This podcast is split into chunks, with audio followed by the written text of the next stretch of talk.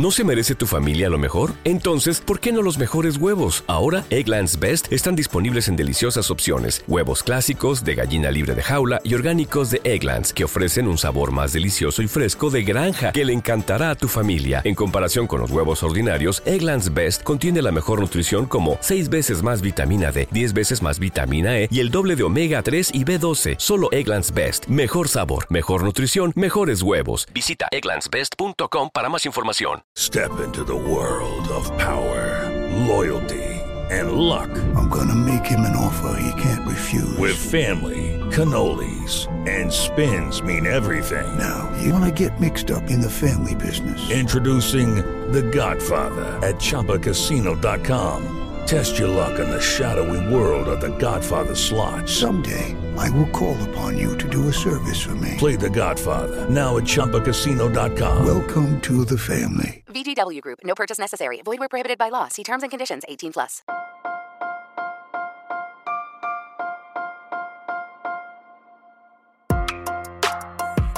Buenos días, Madre Esfera.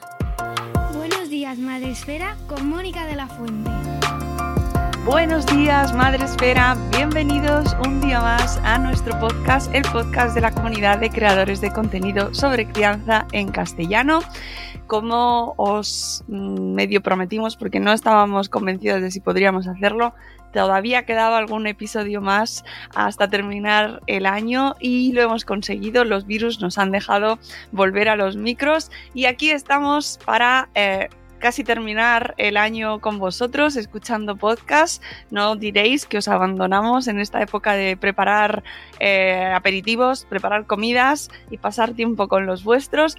Y hoy os vamos a proponer un episodio dedicado a la literatura, por un lado, y a revisar eh, ciertos episodios que, bueno, pues de nuestra historia bastante reciente, aunque, aunque bueno, pues mm, queda atrás afortunadamente, pero nunca viene mal echar un vistazo a nuestro pasado y ver, eh, bueno, pues historias, recuperar historias y testimonios que pueden aportarnos pues reflexión, aprendizaje o como con la buena literatura eh, pues eh, tener una experiencia intensa, ¿vale? Porque iba a decir pasar un buen rato, Teresa, mm, depende. Depende. Lo, bueno y lo malo siempre es muy relativo, ¿no? Sí. Y, claro, es como las eh, emociones, ¿no? Las hay buenas y malas. Mm, a ver, depende, ¿no? Depende. De quién lo viva, cómo lo viva y, y qué nos aporta, claro. Exactamente. Teresa, que, eh, la invitada de nuestro programa de hoy es Teresa Roy. Ella es escritora, es bloguera, pertenece a Madresfera hace un montón de años y me hace mucha ilusión porque de repente, pues un día, eh, como en muchas ocasiones pasan, os ponéis en contacto con nosotros y nos decís, oye, que eh, tengo un libro maravilloso que me gustaría compartir con la comunidad. Y bueno, no sabes lo feliz que me hace que, que lo hayas hecho que lo hagáis eh, siempre que os atrevéis, de verdad, hacedlo siempre que queráis porque es, un, es una maravilla, es un orgullo y es la posibilidad de rescatar eh, y de dar a conocer mm. Eh, obras, bueno, pues que no siempre hemos tenido la oportunidad de ver porque se publican muchísimos libros y es una pena que se nos queden, ¿verdad?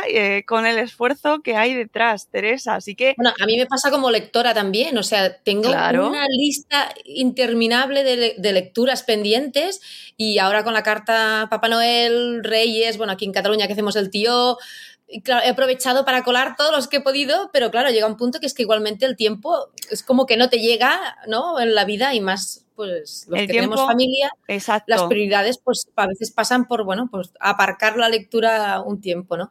Pero en este caso, este libro, creo que yo siempre intento triangular Em, como optimizar mis creaciones, ¿no? Y, me gusta, no es que sea escritora de novela histórica, que a veces me dicen, ah, es que como te gusta explicar historias históricas, ¿no?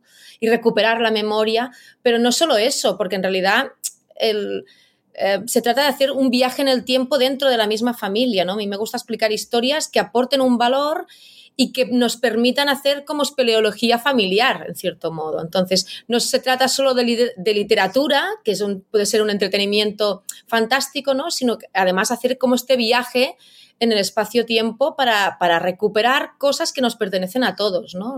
tanto de la historia como de nuestras experiencias familiares. Eh, el libro se llama La ciudad de los muchachos Está publicado por Novum y, bueno, pues eh, está basado en hechos reales. Teresa, eh, lo primero, antes de, todo, cuéntanos un poquito quién eres para que la gente te ponga en contexto y te conozca y luego vamos eh, adentrándonos en este libro. Bueno, pues soy Teresa Roch, soy escritora y madre, escritora, madre y activista. Siempre, bueno, es como que son las tres facetas que más resumen, me resumen como persona, ¿no? Escritora primero porque he sido escritora porque la vida me ha hecho así, siempre lo, explico porque es verdad, pues por mis experiencias vitales, ¿no? Escribir me ayudó a entender el mundo, a procesarlo, a, bueno, y a compartir también ¿no? mis, experiencias, mis sentimientos, mi, forma de ver las cosas, pero sobre todo a entender el mundo, eh, tanto la escritura como la lectura. Em, y después madre porque ha sido como un upgrade existencial, ¿no? El hecho de ser madre te da otra visión, otra perspectiva.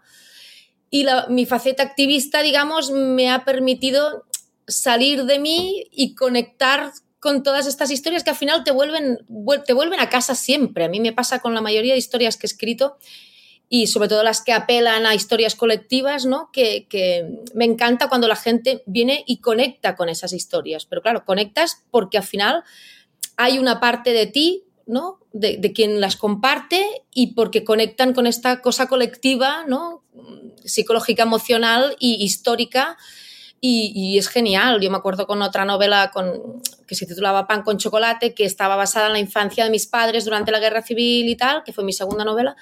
Y la gente me venía y me decía, tienes que escribir la historia de mis padres, de mis abuelos, de mi familia y tal. Les decía, no, no, yo no. O sea, coge una libreta, o sea, si me la quieres contar, me la cuentas, pero coge tú y regálale a tus padres y a tus abuelos, habla con ellos, sentaros a escucharos, a que puedan compartir su experiencia, porque eso es lo que os va a enriquecer. No, no. O sea, yo ya he hecho mi trabajo, digamos, con mi familia, ¿no? Y ya lo he compartido para que inspire y emocione y, y, como que conmueva, ¿no? Que conmueva y, que genere esa onda expansiva como para que sea de utilidad más allá del, entretenimiento de la literatura. ¿no? Y bueno, básicamente supongo que por eso triangulo como esas tres facetas, ¿no? Que es la de escribir, la de como madre, ¿no? De conectar, emocionar y de dar como dar, dar más vida a la vida, por decirlo de algún modo, ¿no? Y el activismo porque me gusta, me gusta conmover y me gusta remover las cosas. Eh, no, bueno, esta novela desde luego remueve. ¿eh? Remueve. Vamos. Eso. Claro, es que. Cuéntanos cómo surge y, un poco la historia que hay detrás de este libro, de la ciudad de los muchachos. Pues esta historia surgió que en la época del coronavirus, que estábamos todos encerrados en casa, una vecina me habló, bueno, de hecho me etiquetó en un post de Facebook, en unas fotografías, que cuando las vi pensé, ostras, esto me suena. Y eran como unas ruinas que hay aquí en un bosque cercano a Barcelona que se llama Colcherola y pensé, esto me suena. Yo he pasado por allí de excursión y tal, porque es una zona en la que se hace, se hace muy, la gente va a hacer mucho deporte y pasea, paseos y tal. Y digo, me suena, me suena. Me dice, sí, es la ciudad de los muchachos, había sido un internado, orfanato y tal durante la época franquista. Y tienes que hacer un libro sobre esto, que es la típica frase que nos dicen a los escritores, no tienes que escribir sobre esto. Es como, vale, vale, a ver, vamos a ver primero, ¿no? Que es que y claro, primero ya me, sorprendió que yo había pasado por allí y no conocía el concepto. Y por la ciudad de los muchachos, en mi caso, lo primero que me vino a la mente fue la película de Spencer Tracy, que de hecho hay dos, que era La ciudad de los muchachos y Forja de hombres, que son unas pelis que recibieron varios Oscars, pero son de hace un montón de años. Yo porque ya tengo una edad, una edad o dos. Y, me acuerdo de esas películas, aparte me gustaba mucho Spencer Tracy, y claro, pensé, wow, o sea, la ciudad de los muchachos, Barcelona, mm, como, ya me cortocircuiteo como un poco. Y además esta vecina va y me cuenta, me dice, conozco a dos hermanos que estuvieron allí de niños.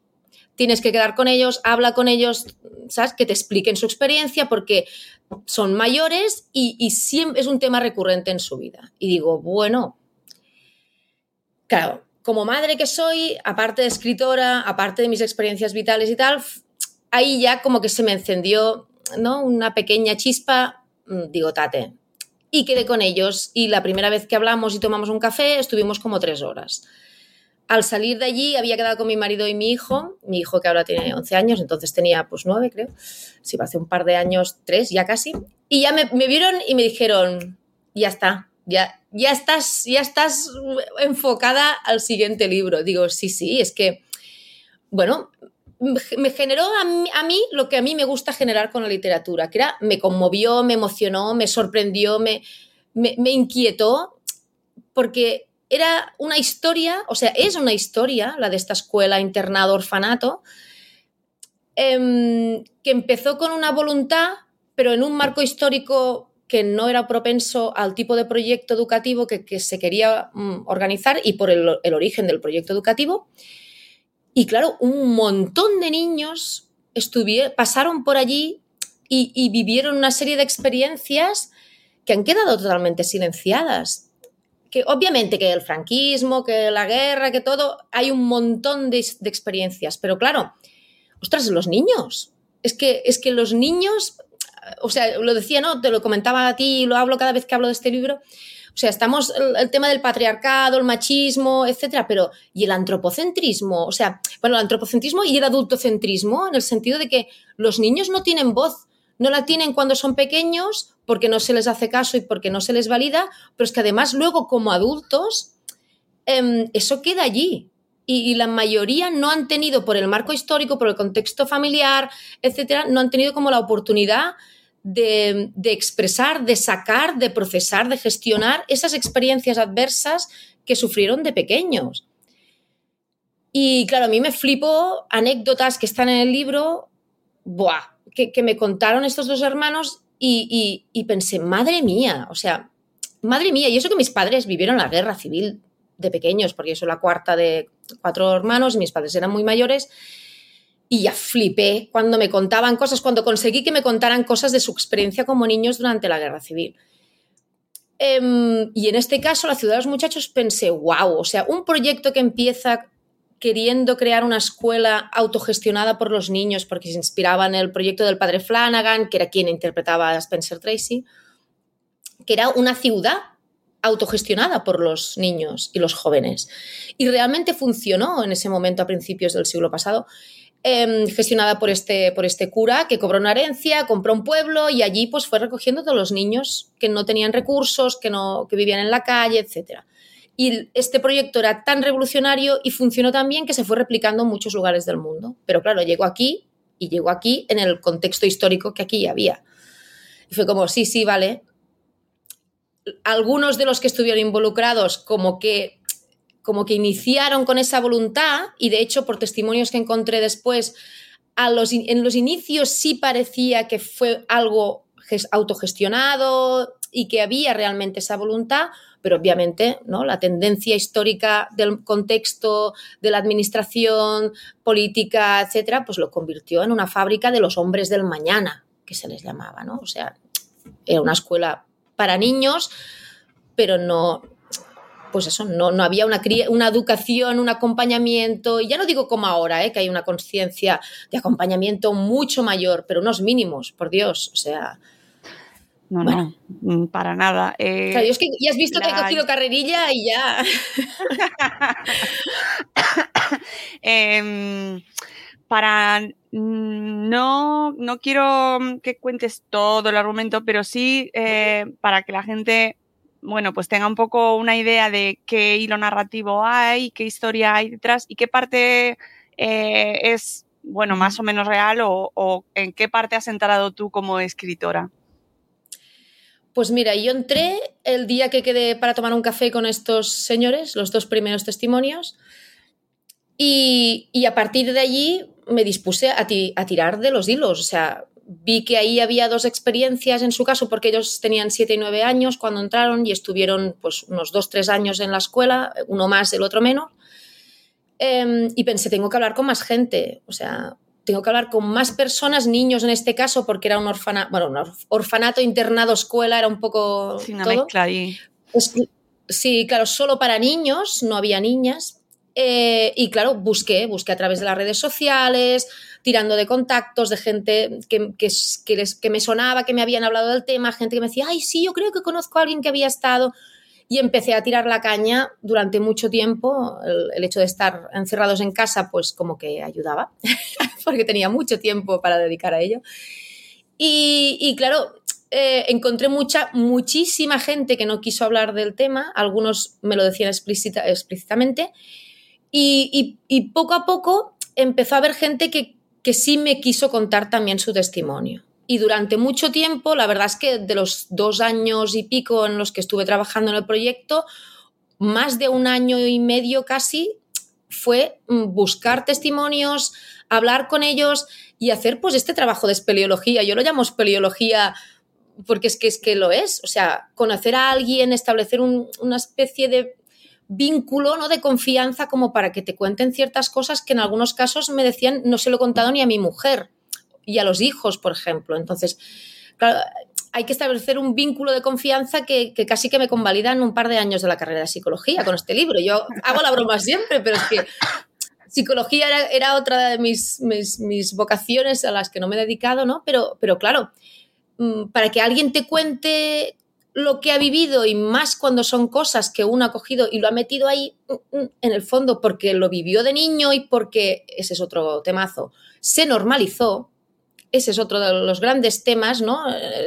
El, adultocentrismo de esa época y de esa historia y, que todavía hay como un, bueno, el legado sigue, pervive en, nuestra sociedad actual, ¿no? Genera que se normalizan cosas que no deberían normalizarse. Entonces, muchos de los testimonios me acuerdo que me decían lo normal, nos pegaban lo normal, era lo normal, aún gracias, ¿no? Que nos ponían un plato en la mesa, etcétera.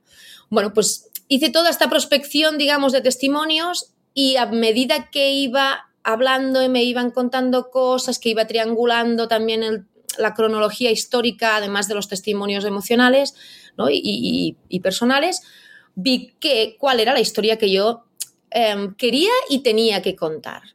Y por un lado sentí que tenía que contar la historia de esos niños a los que no se escuchó por muchos motivos, porque o no tenían familias que los que los pudieran sostener después porque no tenían familiares, porque eran huérfanos o, bueno, los habían abandonado pues porque había familias que no tenían recursos y simplemente los daban a beneficencia o porque, o porque se lo decían en casa y pues si te pegan allí, en casa les pegaban otra vez y porque los adultos que se supone que tenían que tener, que cuidarlos, pues mm, tenían otras prioridades, como adoctrinarlos, básicamente, ¿no?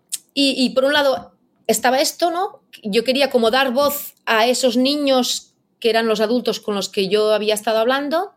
Y por el otro, mm, bueno, soy así de romántica o de sentimental, quería sanar una historia familiar.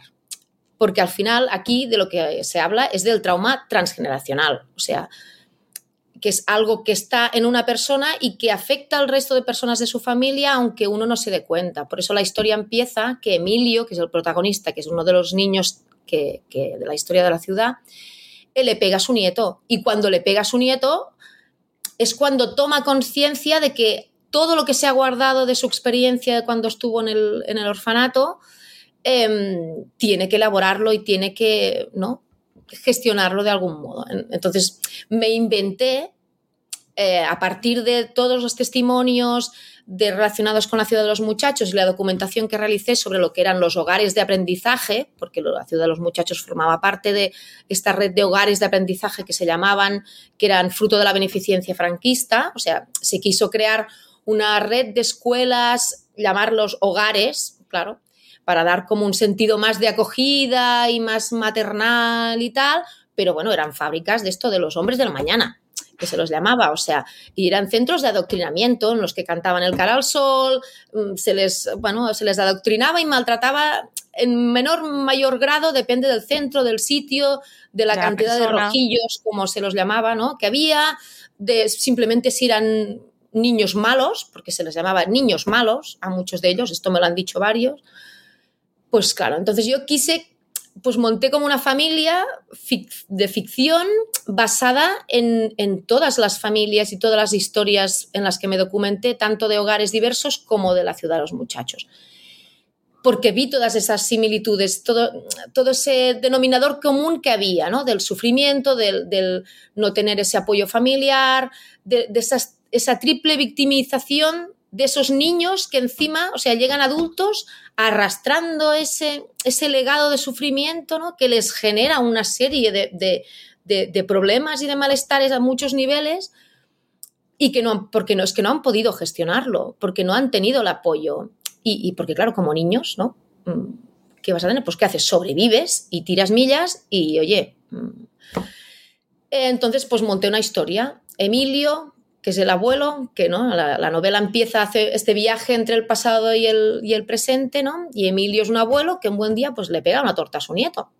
Y cuando lo hace, su hijo, que había recibido, tiene muy mala relación, Carlos tiene muy mala relación con su padre, que es Emilio, claro, a él se le despierta todo lo que él vivió de niño, de que su padre pues lo crió de una forma autoritaria, eh, pues eso, ¿no? Dándole un bofetón de vez en cuando, porque, porque eso también forma parte de esa normalización de los niños. Pues oye, si no bien, pues un, bofetón y andando. Y claro, a él le despierta su, su, mala relación con el padre basada en ese trato que recibió cuando era niño y ve que le ha pegado a su propio hijo y eso es como el punto de inflexión en el cual sale todo lo que Emilio vivió de niño, que ni siquiera su hijo lo sabía, solo su mujer, porque su mujer estaba en otro hogar de aprendizaje. Entonces, bueno, estoy haciendo igual un poco de spoiler general, pero... No, no, pero está bien, está bien.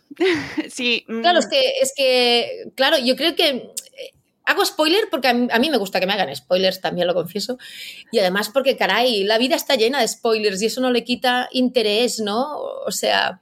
No, y, además es, el argumento de, la novela, es importante que la gente lo sepa y además es una novela eh, y es una historia a la que hay que enfrentarse también mm, sabiendo, bueno, pues que, pues que es que habla sobre violencia hacia la infancia y eso ya de primeras amigos a todos los que estamos aquí en Madre Espera cuesta, pero es muy importante hablar de ello por, precisamente por lo que comentabas, porque no se ha hablado sobre algo que realmente ha pasado, que además hablaba no solo de este episodio concreto eh, eh, localizado en esta ciudad de los muchachos, sino también una manera de entender la infancia y de, de maltratarla, porque realmente los niños eran bueno, pues posesiones de las cuales las familias, si no les venía bien, se desprendían, eh, oye, que me molesta ahora y mm, lo, lo abandono. O sea, es que realmente había muchas situaciones, pero había muchas otras que realmente hablaban mucho de esa conciencia, ¿no? De sobre la infancia. Claro, de, no, de, no, tener, esa conciencia de valor, de respeto, de validar y que se entiende el contexto, etcétera, ¿eh? histórico, la guerra, la posguerra y tal, pero oye, que son niños. Y eso parte del problema de siempre, de que parece que, que aún pasa ahora, ¿no? Que consideramos que los niños son menos personas que las personas adultas. Y eso es adultocentrismo cojona. Es que, ¿sabes? A mí cuando lo habla es como, ah, no, no, o sea, es, es la siguiente asignatura después del patriarcado, el machismo y tal, llegará, llegará, pero llegará también si nos metemos un poco, un poco, ¿no? Duras con el tema, porque es que es verdad, claro, los niños no pueden quejarse, los niños a un adulto les dice, esto es así y punto, ¿qué van a hacer? ¿no? Esa adoración hacia los padres que, es una, que está programada biológicamente para la supervivencia, no van a llevar la contraria a los padres un hijo no llevará nunca la contraria a sus padres por, por amor incondicional y porque biológicamente están programados neurológicamente para, para, aceptar lo que hay.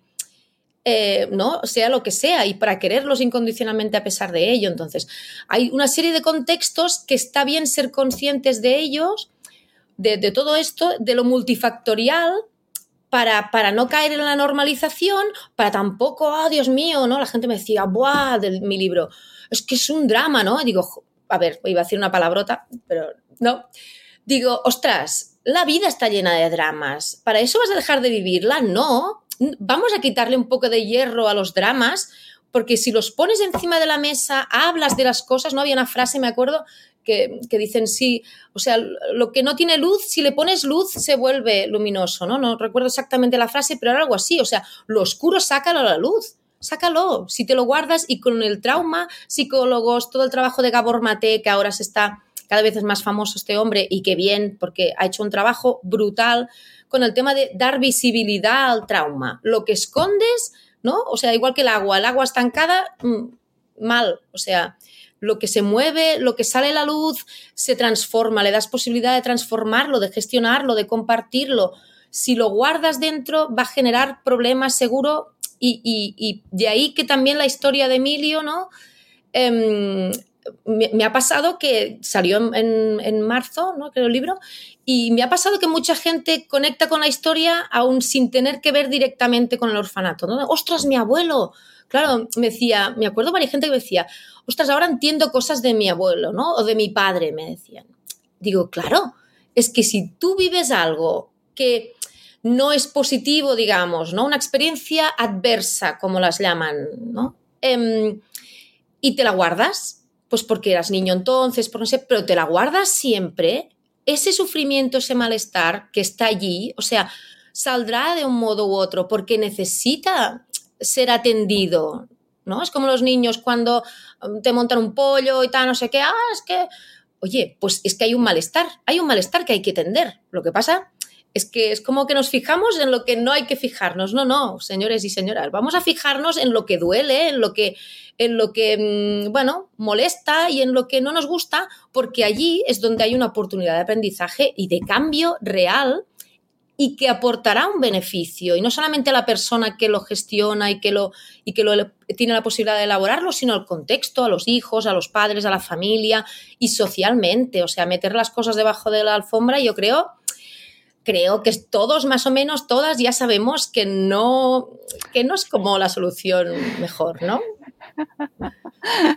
No, desde luego. Oye, eh, habiendo publicado el libro en marzo, ¿qué reacciones eh, has tenido? ¿Se lo has enviado a, todos estos testimonios que te han ayudado? ¿O qué reacciones has tenido? Hey guys, it is Ryan. I'm not sure if you know this about me, but I'm a bit of a fun fanatic when I can. I like to work, but I like fun too. It's a thing. And now the truth is out there. I can tell you about my favorite place to have fun. Chumba Casino. They have hundreds of social casino style games to choose from with new games released each week. You can play for free anytime, anywhere and each day brings a new chance to collect daily bonuses. So join me in the fun. Sign up now at ChumbaCasino.com. No purchase necessary. BGW. Void were prohibited by law. See terms and conditions. 18 plus. Hello, it is Ryan, and I was on a flight the other day playing one of my favorite social spin slot games on ChumbaCasino.com. I looked over the person sitting next to me, and you know what they were doing? They were also playing Chumba Casino. Coincidence? I think not. Everybody's loving having fun with it. Chumba Casino is home to hundreds of casino-style games that you can play for free anytime, anywhere even at 30,000 feet. So sign up now at ChumbaCasino.com to claim your free welcome bonus. That's ChumbaCasino.com and live the Chumba life. No purchase necessary. BGW. Void were prohibited by law. See terms and conditions. 18 plus. Claro, me pasó ya que en el momento cuando acababa el libro, en los agradecimientos, eh, yo siempre que hago un libro y más cuando hay testimonios vivos y, y, hablo con gente y tal, a mí me gusta agradecer, no solamente cuando hablo con ellos, sino como que poner en el papel ¿no? ese agradecimiento que quede vinculado a la historia. Y, ya durante la documentación, muchos testimonios en algunos momentos ya cortaron, en varios cortaron en algún momento cuando ya no querían entrar a hablar de ciertos temas. Volvemos a tocar, ¿no? Em, y, claro, yo cuando encima los, los contacté para decirles, oye, que quiero poner vuestro nombre en los agradecimientos. Bueno, no me lo esperé, yo soy así de, de naif, no me lo esperé y muchos me dijeron, no, no, no, no, no, no, queremos poner nuestro nombre. Muchos me dijeron que no, algunos me dijeron que pusiera si quería las iniciales y, algunos pocos sí me dijeron que podía poner su nombre. Claro, yo con esto ya me sorprendí, pero digo, bueno, como es todo tan intenso, porque es verdad, cuando sacas cosas que duelen y las pones en la luz, claro que es intenso. Yo he, sufrido también, soy muy empática para lo bueno y para lo malo, ¿no? Pero pero, pero, y he sufrido con esta historia, pero ostras, o sea, mi sentimiento de orgullo de haber contribuido a que esta gente compartiera esa, ese malestar que habían vivido de niños con alguien que a veces no lo han hecho ni con sus familias, ostras, pues a mí me ha dado un plus también. O sea, me ha dado una experiencia, una visión, entonces creo que es algo positivo. Y me sorprendió que, como que quisieran volver a esconderse, ¿no? Muchos de ellos en, detrás del anonimato. Pero lo respeté porque al final es su historia. Y algunos de ellos después me, confesaron que, les daba como miedo que, que explicara su historia personal, ¿no? Y claro, yo les dije, o sea, no, no, no, no voy a poner ni vuestros nombres, ni va a ser, ni la historia que yo explico de ficción va a ser vuestra historia. Entonces, después, una vez publicado, cuando lo han ido leyendo muchos, em, pues eso, se han visto reflejados, sin, verse en primera persona, han visto reflejado ese sentimiento, ¿no? De haber estado allí. Y muchos de ellos me dijeron que lloraron cuando acabaron. Además, al final, el final es, es bueno, a mí me gustó mucho el final, no porque lo haya hecho yo, pero era el final que tenía que ser, ¿no? ¿Tú qué crees? Ay, sí, es muy bonito. Te quedas con ganas de saber. Claro, pero, pero es el final que tenía que ser. Es un final que es, bonito, es triste y es bonito como la vida. Es que al final, ¿no? Lo bueno, malo, menos etiquetas y más vivir las cosas y más, más dejar que fluya. ¿no? Y en este caso me, me gustó, claro, me gustó cuando me decían, ostras, lo he revivido y he llorado y tal. Y pensaba, Tate, ¿es esto? O sea, me encanta, me encanta. Y para más INRI, o sea, como al cabo de no mucho era San Jordi, aquí en Cataluña hacemos la Feria del Libro y firmas y tal, toda la historia, estuve firmando el libro en varios sitios y me vinieron más testimonios. O sea, fue flipante, un poco estresante también, pero porque claro, alguno me vino a decirme, esto no es lo que yo he vivido. Hubo un par de, Claro, hubo un par, me acuerdo, una chica, porque en la documentación, claro, me centré mucho en los testimonios, que, porque me requirieron mucha energía, atención, conversaciones, mails, teléfonos, tal. Y en la cronología histórica, cuando vi que era muy difícil por la percepción de la memoria, ¿no? Era muy difícil establecer una cronología histórica muy estricta, prioricé los testimonios Em, para triangular la historia, digamos. Y, en la novela hay un contexto histórico, pero para mí lo prioritario era transmitir la historia familiar, digamos, y emocional. Y había temas em, históricos que no pude llegar a resolver antes de publicar el libro. Y me acuerdo en una, una, firma de libros que me vino una chica y me dijo, yo estuve, yo era una niña, yo soy mujer y yo como niña estuve en la ciudad de los muchachos. Digo, ostras, y esto no está en el libro. Digo, claro, a ver, digo, no va a estar todo en el libro. O sea, me decía, y a mí me escribiste, alguno me, decía, a mí me contactaste, y, esta señora, por ejemplo, me, lo reconoció, me dijo, me escribiste porque yo, todo el mundo que iba viendo a través de redes sociales, eh, webs, blogs, tal, los contactaba, les decía, quiero escribir un libro sobre esto, mm, compartid vuestra historia conmigo y tal. Y ella me dijo, mm, no pude, me dijo claramente, porque además no, se puso a llorar cuando vino a que le firmara el libro, yo también llorando, bueno, fue un poco así muy intenso, y me dijo, no pude en ese momento. Y yo le dije, oye, no, ¿qué problema? O sea, el tema está, no, lo importante no es que lo compartas conmigo. Yo he escrito la historia que he podido escribir con la gente que ha querido hablar conmigo. Y hay esa parte de ficción, de literatura, ¿no? Que ha sido la excusa para compartir la historia. Digo, lo importante es que tú puedas compartir eso y explicar tu historia. Y me vino más gente. Y de hecho, otra historia que esta anécdota la tengo que contar porque fue como, what? Súper heavy. Eh, también en San Jordi me vino un chico em, y me dijo, yo estuve allí en la recta final de la escuela porque existió durante casi 20 años este centro. Y claro, no era muy mayor como muchos de los otros testimonios con los que habría hablado. Y él me dijo, bueno, que, me dijo que quería explicarme su historia y tal, digo, genial, y que fuera a hacer la presentación del libro a su pueblo, etcétera. Fuimos y tal. Y hablando, cuando estuvimos hablando en la presentación del libro, es que es muy heavy. Él explicó que a él y dos hermanos suyos, porque eran varios hermanos, los internaron aquí en la ciudad de los muchachos y él era el más pequeño. Él, de hecho, empezó en otro hogar de aprendizaje porque tenía cuatro años. Empezó en los, en los anteriores, el infantil. Y claro, y él no paraba de repetir, mi, madre nos abandonó, mi madre nos abandonó, tal, tal. Y, como con este sentimiento de, que el, dolor primario era el de haber sido abandonado por su madre. Su madre vive todavía, cuando acabó todo su proceso por los, los, hogares, pues finalmente acabó volviendo a casa, tal, él y sus hermanos, y nunca volvieron a hablar del tema. ni entre sus hermanos, ni con su madre, nunca. Madre mía. Nunca. Pero es que lo más fuerte es que mientras explicaba la historia, es que mira, se me pone la, piel de gallina, o sea, súper heavy. Mientras explicaba la historia ahí en la librería que estábamos, la Figaflor, aquí en Abrera, muy cerca, él, eh, eh, o sea, varios de los que estábamos presentes nos dimos cuenta de que, de que no, la, no los abandonó su madre, explicó como que había habido un incendio en su casa, que, que, los vecinos tiraron la puerta, que no sé qué, y a los dos días, pues como que los metieron en... El... Y claro, dijimos, oye, ¿tú le has preguntado a tu madre si es que les quita, le quitaron la custodia de sus hijos? Y claro, o sea, fue, mira, es que se me pone la piel de gallina, o sea, su cara se quedó blanco y además no me di cuenta yo, o sea, nos dimos cuenta varias personas de las que estábamos allí. Y claro, dijimos, es que esto cambia radicalmente tu percepción de la historia como niño y como adulto. Uh. Porque no es lo mismo que a tu madre le quitaran la custodia que que tu madre te abandonara con cuatro años, a ti y a tus dos hermanos. Porque claro, los metieron allí y bueno, los iban a ver cuando podían, que esa era también toda la dinámica del centro, que era todo muy pintoresco. Y claro, buah.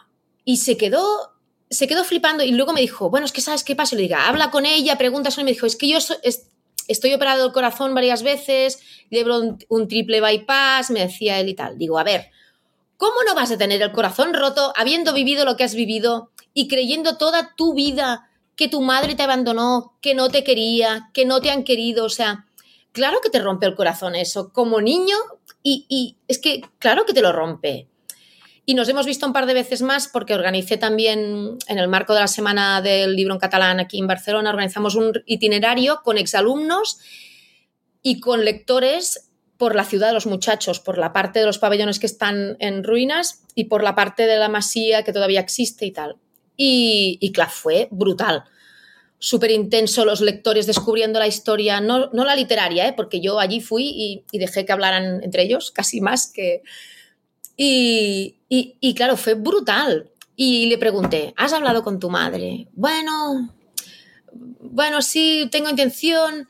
Y claro, es que es muy heavy, porque, o sea, es ese sufrimiento está en su interior como niño de cuatro años a quien meten allí y que no entiende qué, qué ha pasado, porque el adultocentrismo de esa época, fuera por, por protección de los hijos en parte a lo mejor, o simplemente por el hecho de que a los niños no hay que dar explicaciones, que esto aún es algo que, está como muy normalizado, es, ese niño de cuatro años, aparte de sus hermanos, se encontró en ese centro de la noche a la mañana pensando, ¿qué ha pasado? O sea, ¿qué he hecho? ¿No? Estaba jugando en casa, ha habido un incidente, tal, no sé qué, y pum, y, me, y me meten aquí. O sea, claro, es que es muy heavy. Y como adulto, el hecho de no haber podido ni siquiera volver a hablar del tema, es que ni con sus hermanos. Y, ejemplos como este, pues un montón. Un montón. ¿Y ese sufrimiento dónde se queda? Si no ha podido verbalizarse, sacarse, pues dentro de, estas personas. Y claro, yo me acuerdo al principio, em, cuando la promoción del libro y tal, que algún medio ponía mucho el énfasis en los malos tratos y en los abusos y en los abusos sexuales, que, había como ¿no? Mm, em, sospechas de que había habido en este centro y en, otros. En este centro no me lo llegaron a confirmar, en otros del estilo sí. Eh, y claro, yo como que intenté bajar un poco el foco y cambiar un poco el foco a, a lo que creo que es más importante todavía, que es ese amplio abanico de malos tratos normalizados respecto a la infancia. O sea, que un niño no reciba la atención, la mirada, el respeto mínimo como persona, no como mini, ¿sabes? O sea, mini yo o mini quien sea allí, sino como persona que es en desarrollo, eso es un maltrato. Y, y, tenemos que ser conscientes de eso como adultos y como sociedad, ¿no? individual y colectivamente, para que cambien las cosas. Porque si es como, sí, sí, vale, vale, pero yo luego en casa es como, cállate niño, que gallito está más mono, ¿no? Esas cosas que se han dicho y que se perpetúan siguen contribuyendo a que ese adultocentrismo desempodere a los niños y, normalice ese amplio abanico de malos tratos que va desde esto, ¿eh? desde no dar la atención mínima que se requiere para un desarrollo saludable y correcto físico, psicológico y emocional a abusos físicos y, abusos sexuales, obviamente. hmm. pero es un abanico muy amplio. Y de hecho, mm, aparte de mi libro, em, hay un libro súper interesante de Nadine Burke que se basa en el tema de los, eh, el, estudio ACES, que es de, los, eh, de la adversidad en la infancia, de cómo con los años se han hecho estudios científicos eh, médicos que han demostrado que la adversidad vivida en la infancia repercute en la salud adulta. Y claro, hay, hay, el estudio hace, hay varios puntos, no sé si creo que son siete, que cuantos más, está relacionada que cuantos más puntos tienes por las experiencias adversas vividas en la infancia, más correlación hay demostrada en patologías en la vida adulta. Entonces, claro, ya no solo se trata ¿no? de una cuestión de crianza respetuosa, de atención a la infancia, sino que es que hay un eco, una, una onda expansiva de esto después en la vida adulta y en la sociedad, ¿no? Ya no es la vida de cada uno, sino en la familia, en el entorno y en la sociedad. Y eso empieza en la infancia. Claro, entonces, bueno, es que es, que es, un temazo y podría estar aquí hablando horas y en realidad el libro es como una caja de Pandora que abre esta historia y recupera esta historia de estos niños de este centro, pero que conecta con todo esto. Y creo que, que para mí el temazo aquí es el adultocentrismo en el sentido de, de no haber atendido, o sea, por falta de atención o por, una atención que no es la que deberían haber recibido, ¿no? De, mm. adoctrinamiento o de malos tratos o en algunos casos, em, pues de otras cosas. Claro, y además em, habla mucho de esa de cómo de adultos, e incluso tú lo comentas, ¿no? Cuando al no querer participar o no poner su nombre, eh, ese silencio que se ha quedado ahí em, de herencia y esa culpa que en muchas ocasiones ellos eh, sienten o pueden sentir por, por aquello que se vivió en su momento, cuando mm, son víctimas absolutas de su tiempo y de, esas de esos adultos que los maltrataron con todas las letras, pero los culpables son, o sea, se sienten ellos culpables, que esto es algo que, que también se, se habla mucho de las víctimas. Y cuando aunque no sea el tema central, ¿no? El tema de los maltratos, del maltrato, del abuso sexual en la infancia, como en muchas ocasiones no se habla de ello, ni siquiera por el propio entorno, por esa sensación de culpa eh, que se queda mmm, siempre ahí perpetua y que tan dañina, o sea, más, incluso más dañina, no, no sé si más dañina, pero puede que tan dañina como los como el maltrato eh, infligido, ¿no? Por todo lo que trae después. el tema de la culpa, claro, el tema de la culpa es otro gran temazo. Porque ¿qué aporta la culpa? ¿Qué, ¿Realmente qué aporta? Porque lo que sí aporta es la responsabilidad. O sea, si, si la culpa se transforma en responsabilidad, se puede convertir en, en un cambio, en, o sea, empodera la responsabilidad. El concepto de culpa, solo culpa, arrastra, perpetúa, cronifica. Eh, la responsabilidad em, supone un empoderamiento. O sea, si tú eres consciente de tu parcela de responsabilidad eh, respecto a una situación, puedes asumir acciones al respecto, ¿no? Entonces, la culpa nunca genera posibilidad de transformación, cambio a positivo porque, porque, porque no, porque es algo estático, ¿no? Que se queda en quién tiene la culpa de esto.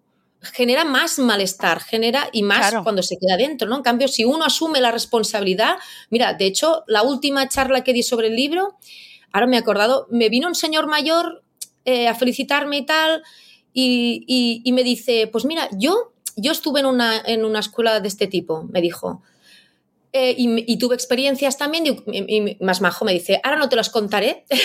Digo, gracias. Digo, no te las contaré porque estaríamos aquí hablando mucho tiempo tal. Digo, pero de mayor, él se encontró con uno de sus cuidadores en el centro en el que estuvo. Y me dijo, y le dije, vamos a tomarnos un café y ahora vas a escuchar lo que tengo que decirte. O sea, ya, me quedé, es que se me pone la piel de gallina. O sea, me quedé y un señor más majo y le digo, ole tú, ole tú que como adulto dijeras, esto hay que resolverlo. Y, os encontráis y en lugar de, como otra gente me ha dicho, sí, yo sé que ese cuidador tal lo vi de más mayor y me, entró como, claro, cada uno es como es también, ¿no? Pero este señor al revés dijo, ahora es mi oportunidad. Y se fue a tomar un café con este señor y le cantó la caña y le dijo, porque pasó esto, lo otro y tal. Él me lo numeró, pero no entró en detalles, ¿no? Y me decía, y me quedé, y me quedé a gusto, oye, y me quedé a gusto, ¿eh? Y digo, pues ole tú, ole tú, me pareció tan estupendo, pero claro, no todo el mundo tiene la capacidad, la habilidad, claro, las facilidades. Igual este señor encontró a alguien que lo apoyó, le dio un refuerzo positivo, que lo animó.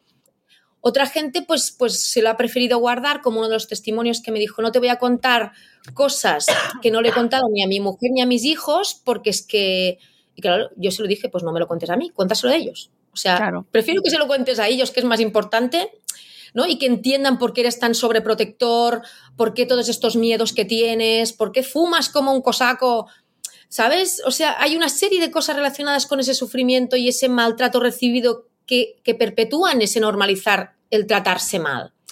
Y ahora me, he acordado también en San Jordi, me acuerdo de un, otro testimonio que vino súper, este, súper indignado que es el que me dijo esto, ¿no? Esto yo no es lo que he vivido, esta no es mi historia, esto yo no, que va, nos trataban todo súper bien, todo estupendo y tal, y un gracias y tal. Y estuvimos ahí un rato hablando, se juntó gente, me acuerdo, en el stand donde firmaba y tal, estaba yo un poco en plan, madre mía. Y yo le dije, oye, pues yo qué sé, pues, pues, pues si te enteraste que yo estaba haciendo documentación, ¿por qué no hablabas conmigo entonces y tal? Pero hablando, hablando, hablando, llegó un punto en que la cosa llegó donde me sospechaba que iba encaminada.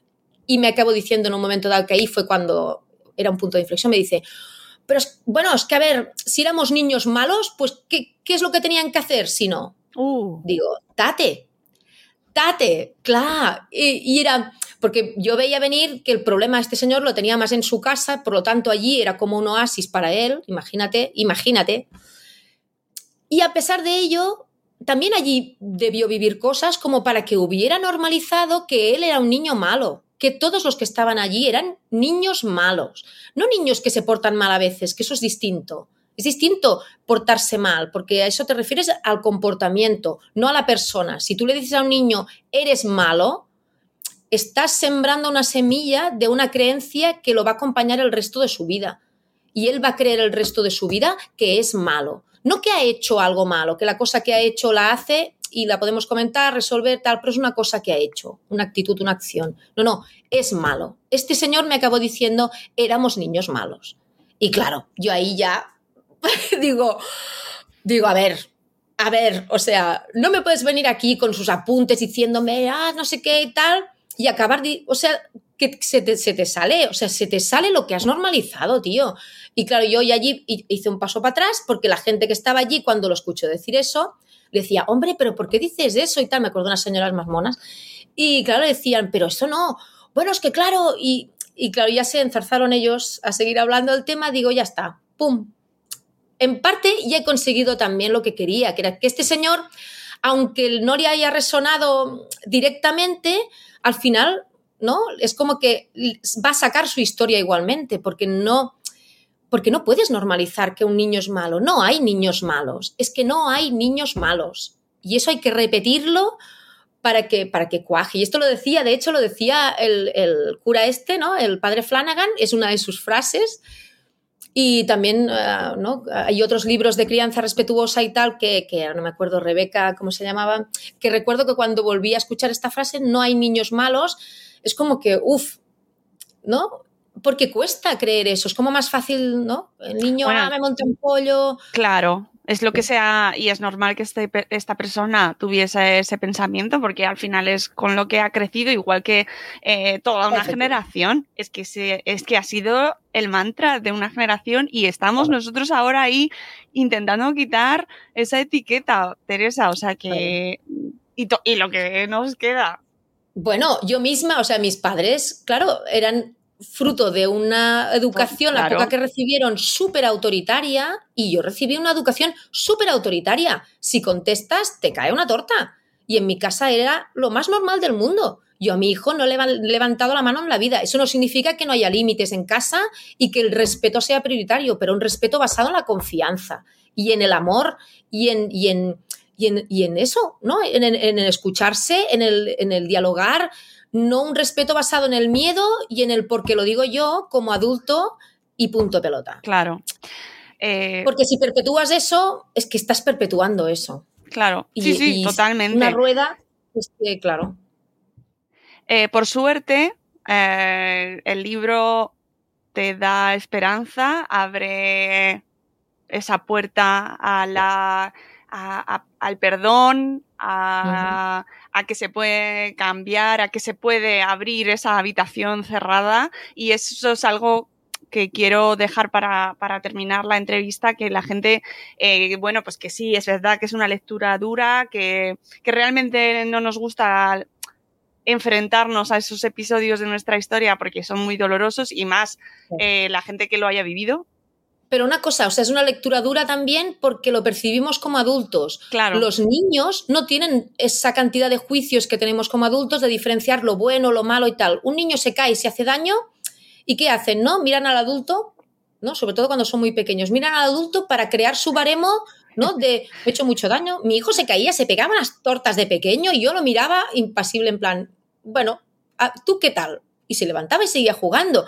Y no falla. Entonces, es un libro duro porque como adultos nos duele ver ciertas cosas que hemos hecho, que hemos contribuido, porque nos resuena, porque está en nuestra historia familiar y tal. Pero es un libro lleno de anécdotas infantiles, de, juegos, de, una experiencia que los hay, de una serie de personas, que es como lo que decíamos, si, quitamos los juicios de bueno y malo, son unas historias que tienen que, ser leídas, escuchadas, que tienen que ver la luz porque aportan luz. Y es lo que decías tú del perdón, ¿no? O sea, yo quise sanar la historia familiar de esta, de esta familia de ficción para que fuera como esta punta del iceberg, pero esta esperanza de, luz, ¿no? De, de, no es una historia dura solamente, es una historia llena de oportunidades, igual que la vida cotidiana está llena de posibilidades de cambio y de, en positivo, vaya. Mm, eh, sí, Sí, totalmente. Y además lo recomiendo mucho a, nuestra audiencia. Eh, la ciudad de los muchachos, de verdad, dadle una oportunidad. Os dejamos la información en las notas del programa porque realmente deja, tiene mucho pozo, tiene mucha, eh, mucho espacio para la reflexión, para, para mirar en nuestra propia historia y en lo que nuestra familia también ha vivido, sea, esta, sea aquí o en cualquier otra circunstancia, porque además, eh, más allá del, relato anecdótico, pues invita a mirar a nuestra propia biografía, a nuestra propia historia con otra mirada mucho más, pues más compasiva, más respetuosa, más abierta a, a la conversación y eso espero que, se provoque, ¿no? Que provoque la, breve charla que hemos tenido, que invite a nuestra audiencia a que se aproximen al libro y a que ellos eh, pues tengan su propio proceso. Teresa, muchísimas gracias. Ha sido un placer. Muchas gracias a ti por la conversación, por dejarme enrollarme, porque yo cuando cojo carrerilla siempre digo que soy escritora porque me cuesta hablar y expresar, pero es verdad que, que hay historias que es eso, que, que, necesitan ser escuchadas y leídas. Y tú misma lo has dicho, ¿no? Lo de las habitaciones cerradas. En todas las familias hay habitaciones cerradas y cajones llenos de, de cosas que deberían salir. Y, y, este libro es eso, es, es, realmente una invitación. O sea, la ciudad de los muchachos es la excusa para invitar a abrir esas habitaciones en, en todas las familias. Pues con esta invitación os dejamos. Muchas gracias Teresa, felices fiestas, que pases unas navidades maravillosas. Y nosotros nos despedimos. Espero que os haya gustado esta, esta pequeña tertulia literaria y espero que nos hagáis caso, que siempre os recomendamos cosas muy buenas y volveremos en un nuevo episodio de Buenos días Madre Espera. Adiós.